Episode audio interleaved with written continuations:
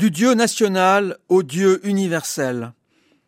Le contexte des prophéties d'Isaïe est celui d'une violente tribulation historique, moment clé de la formation de la foi d'Israël. On la connaît sous le nom de l'exil, avec majuscule. C'est au sixième siècle avant Jésus-Christ la destruction par les Babyloniens du petit royaume de Juda dont la capitale était Jérusalem. Le temple est rasé, le roi, les prêtres et une grande partie de la population, tous sont déportés à Babylone pour presque un demi-siècle de captivité.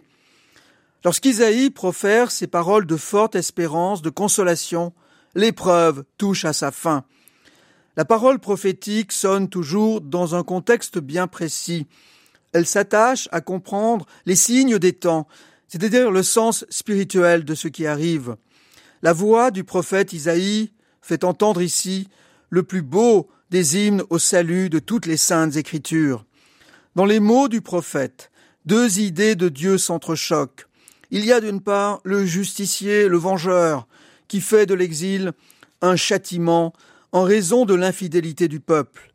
Et il y a d'autre part le bon berger qui dit ça suffit, ça en est assez de la vengeance. Dans la parole d'Isaïe, le Dieu de consolation domine. Il semble désavouer le justicier.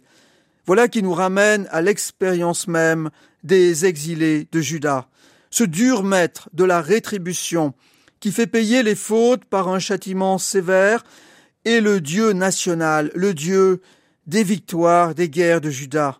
Mais celui-ci a été englouti dans la défaite par les dieux victorieux de Babylone.